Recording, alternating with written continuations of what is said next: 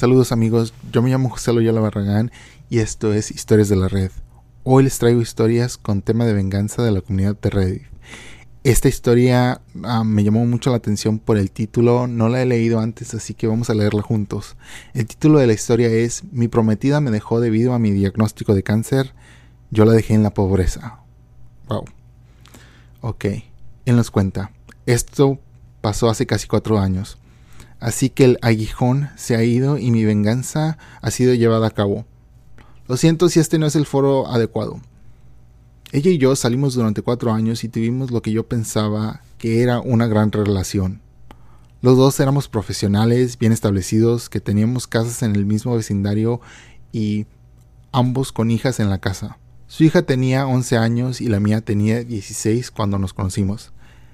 En realidad habíamos planeado casarnos, construir una casa y criar a las dos juntas. Planeamos la construcción de la casa porque recientemente le habían diagnosticado a ella una enfermedad neurológica que eventualmente la pondría en una silla de ruedas y necesitamos algo amigable para el acto de americanos con incapacidades. Supongo que se refiere a algo amigable para la silla de ruedas. Durante las etapas de planificación comencé a hacer proyectos de paisajismo y construcción en su casa para aumentar el valor de la reventa. En total invertí unos 30 mil dólares en la casa, gestionando todo a través de mi negocio de construcción para fines de impuestos, permisos y reventa. Teníamos un contrato que decía que el pago se haría al vender la casa. Presenté facturas para todos y cada uno de los proyectos, pero nunca presioné para el pago debido al acuerdo previo. En seis meses buscamos una propiedad para desarrollar y finalizar los dibujos de la casa cuando empecé a sentirme mal. No podía comer, constantemente vomitaba y pasaba sangre. Comencé a notar que mi abdomen se veía hinchado, lo cual era extraño porque ambos comíamos muy limpio y estábamos en el gimnasio todos los días. Así que fui al médico y empecé a hacerme pruebas. Durante este tiempo, ella comenzó a tener pequeños problemas cognitivos y el estrés de su posición actual estaba exacerbando su condición, por lo que aceptó un recorte salarial de 20 mil dólares por año junto con una posición menor dentro de la empresa. Después de un mes más o menos de diferentes pruebas y una biopsia, resultó que tenía un tumor del tamaño de una pelota de golf en el estómago y que necesitaría comenzar la quimioterapia. Así que empecé los tratamientos de quimioterapia y radiación que me hicieron, como era de esperar, extremadamente enfermo. Entonces pasaba el tiempo y ella me estaba ayudando en la casa los fines de semana y se estaba quedando a dormir más y más hasta el punto que los dos estábamos en mi casa más que en la de ella. En este punto sugerí que siguiéramos adelante y pusiéramos una de nuestras casas en el mercado y que nos deberíamos mudar juntos hasta que la nueva casa fuera construida. Tengo un gran seguro complementario, así como un plan de enfermedad a largo plazo. Así que usar eso junto con la venta de una de nuestras casas nos ayudaría a salir adelante cómodamente y, nos podría ayudar a aliviar la tensión financiera, financiera con ella. Poco después de esta discusión se volvió extremadamente distante. Su hija ya no bajaba a pasar el rato con la mía. Tenía excusas para no reunirse. Dejó de llevarme a los tratamientos y dejó de quedarse a dormir. Luego dejó de me, luego me dejó caer una bomba. Una frase que quedaría grabada para siempre en mi psíquico. Te quiero, pero no me veo cuidando a alguien tan enfermo a largo plazo y no creo que debamos seguir viéndonos por un texto. Esto me rompió. No voy a mentir, esta fue la primera mujer con la que me abrí y me planeé una vida desde que mi esposa murió cuando mis hijos tenían uno y tres años. Sin embargo, traté de ser maduro al respecto. Me obligué a entender su posición y a aceptar lo que no podía cambiar. Tranquilamente, al día siguiente recogí todas sus cosas, las empaqué ordenadamente, las cargué en mi camión y las llevé a su casa para dejarlas en el porche trasero mientras ella estaba en el trabajo para evitar cualquier intercambio incómodo. Caminando por la parte de atrás y bajo la cubierta del porche, Me senté en una caja y la vi en su salón trasero, en el sofá, teniendo relaciones con un hombre que me había presentado como un amigo de toda la vida. Cené y bebí con este hombre y su novia. También nos habíamos ido de vacaciones con ellos. Nunca hablé del incidente con ella y simplemente le envié un mensaje de texto más tarde explicando que dejaría sus cosas en mi porche lateral para que las recogiera cuando ella tuviera tiempo. Descubrí ocho o nueve meses después de que ahora su exnovia que había roto debido a, que él confesó que había estado durmiendo con mi prometida, desde la época en que estábamos terminando los dibujos de la nueva casa. Ahora estoy enfadado. Hora de la venganza. En este punto había terminado la quimioterapia y la radiación por el momento y me sentía más saludable. Estaba revisando unos planes muy descuidados cuando me encontré con el archivo que contenía 32.180 dólares en facturas impagadas y muy atrasadas que fueron enviadas rápidamente a mi abogado para iniciar el procedimiento de embargo de la casa. Resulta que no puede haber hecho esto demasiado pronto porque ella iba a poner su casa en venta.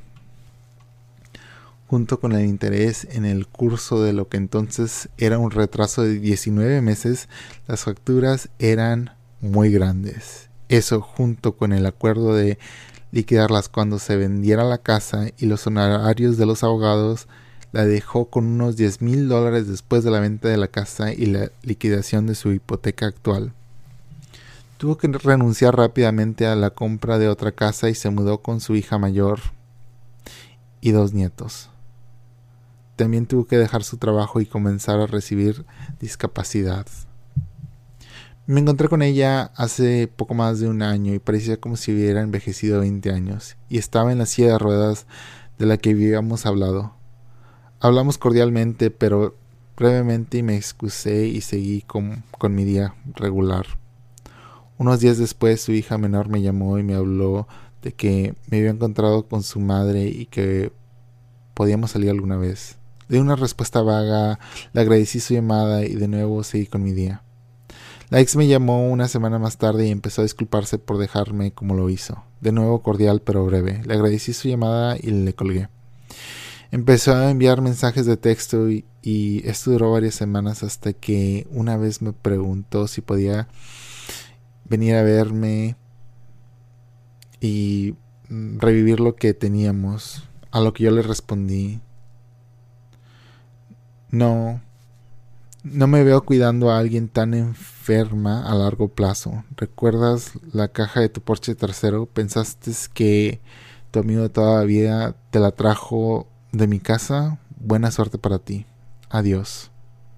Demasiado largo no leí.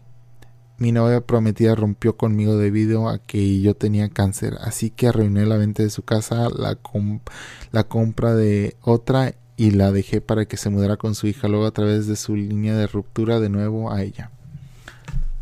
Wow. Ah.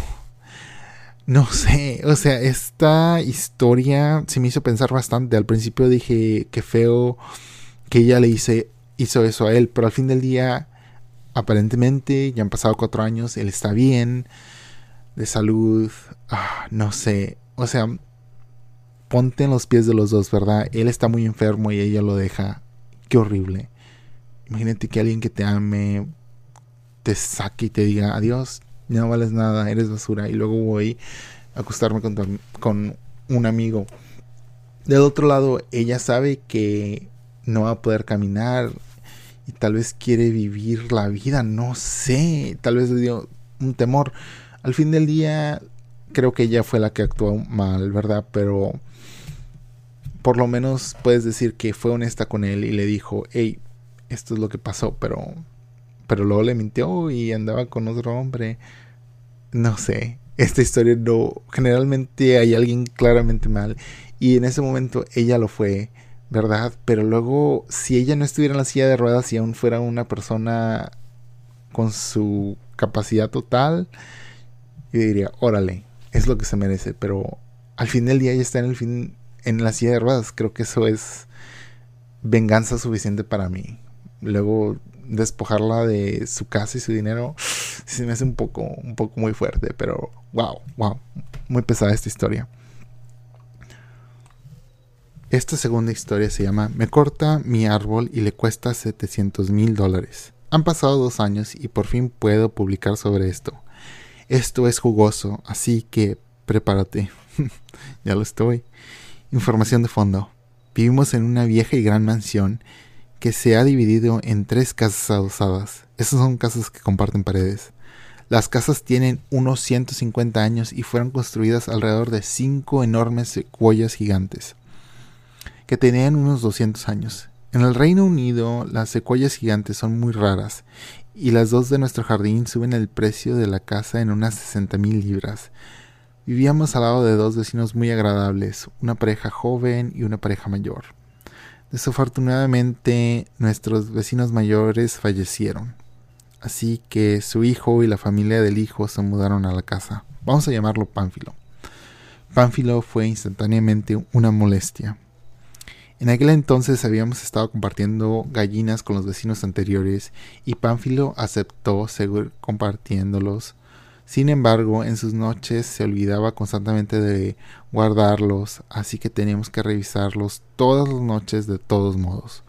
Una noche sus pequeños mocosos pensaron que sería divertido abrir nuestro corral personal de patos en la noche que llevaba una matanza masiva después de que las gallinas se fueron por el mismo camino que los patos. Wow.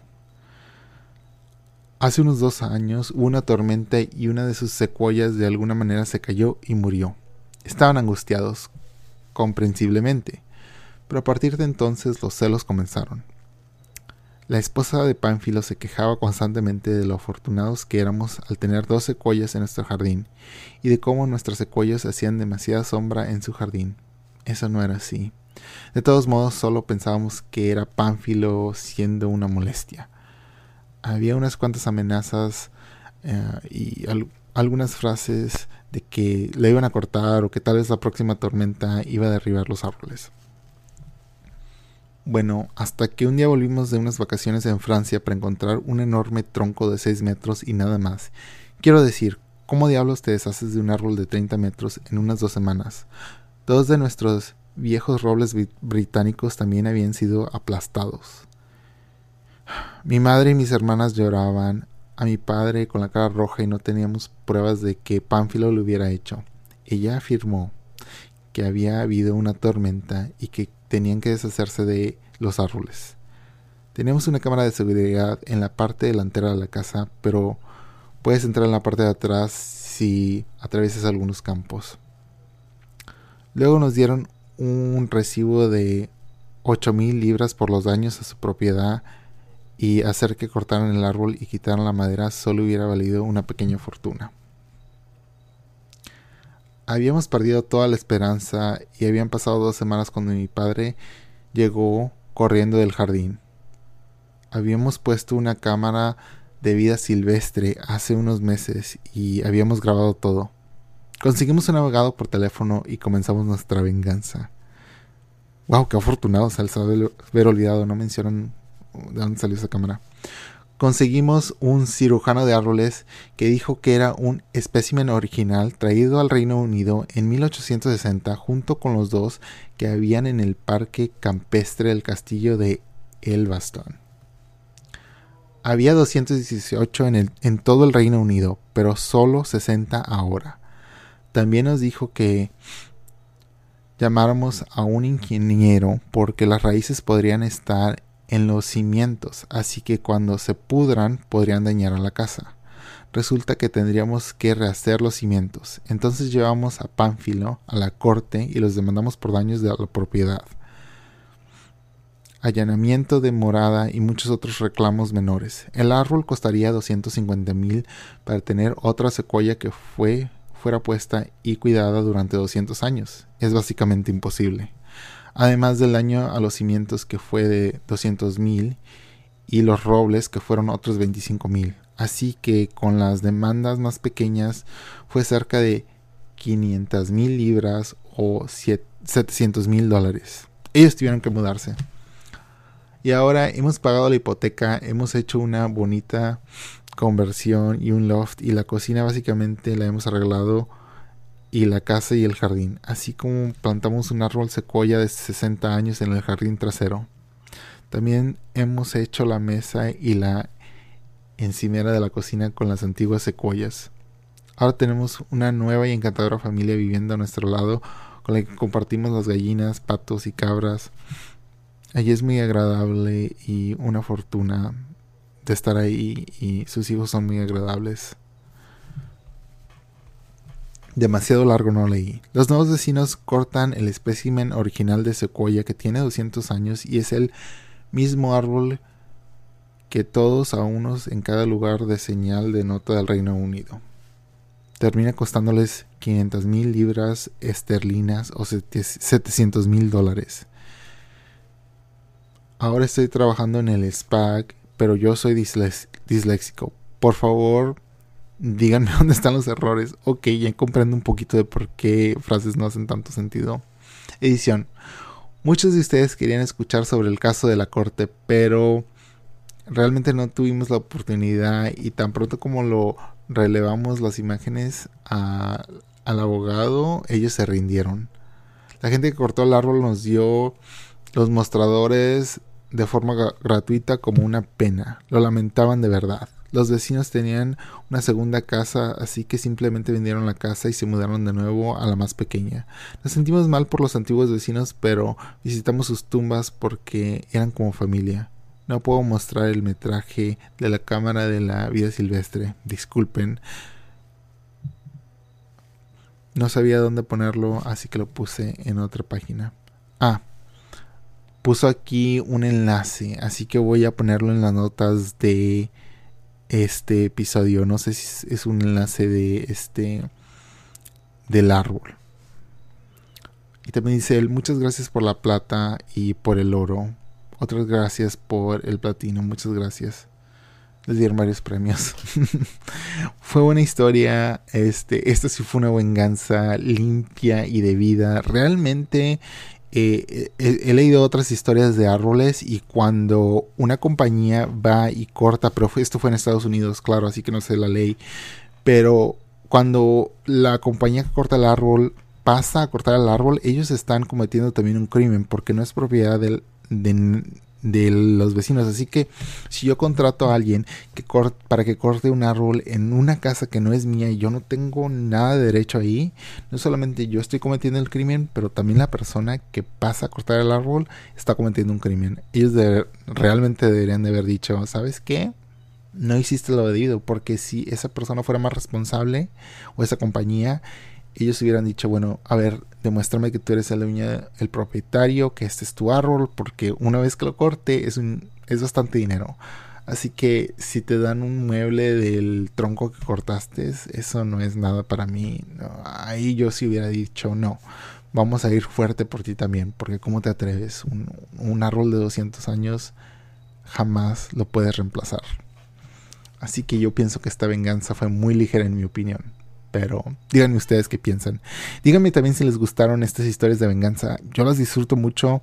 Hay unas venganzas que son profesionales, unas que son venganzas ligeras y unas que son venganzas donde dicen que la venganza es un crimen. O sea, también se pasan. Esta venganza es limpia, legal. Ah, me gustó, me gustó. Pero si hay otra venganza donde ah, hay un muchacho que no sé por qué, pero su pueblo lo odia o lo menosprecian y luego él se va y se hace como él empieza a trabajar por una compañía multinacional, regresa al pueblo donde todos viven de una fábrica y él está diciendo qué fábricas cortar. Es una buena historia, así que creo que la voy a leer en uno de estos episodios. Pero esto es todo por hoy. Espero que les haya gustado. Otra vez yo soy José Loyola Barragán. Por favor, denme buenas reseñas en el iTunes, en donde ustedes escuchen, en cualquier este, lugar donde ustedes descarguen el podcast. Por favor, realmente le ayudaría a este podcast. Es un podcast nuevo. Eh, siempre he querido yo tener un programa así. Y realmente, como les digo, yo realmente me encanta escuchar y leer estas historias. Pero todo está en inglés. Y dije, bueno, quede la comunidad y el público hispanohablante. Si yo disfruto estas historias, claro que ustedes también las van a disfrutar. Así que espero traerle muchas más historias así de buenas o mejores. Así que tengan un buen día ah, y nos vemos mañana. Hasta luego.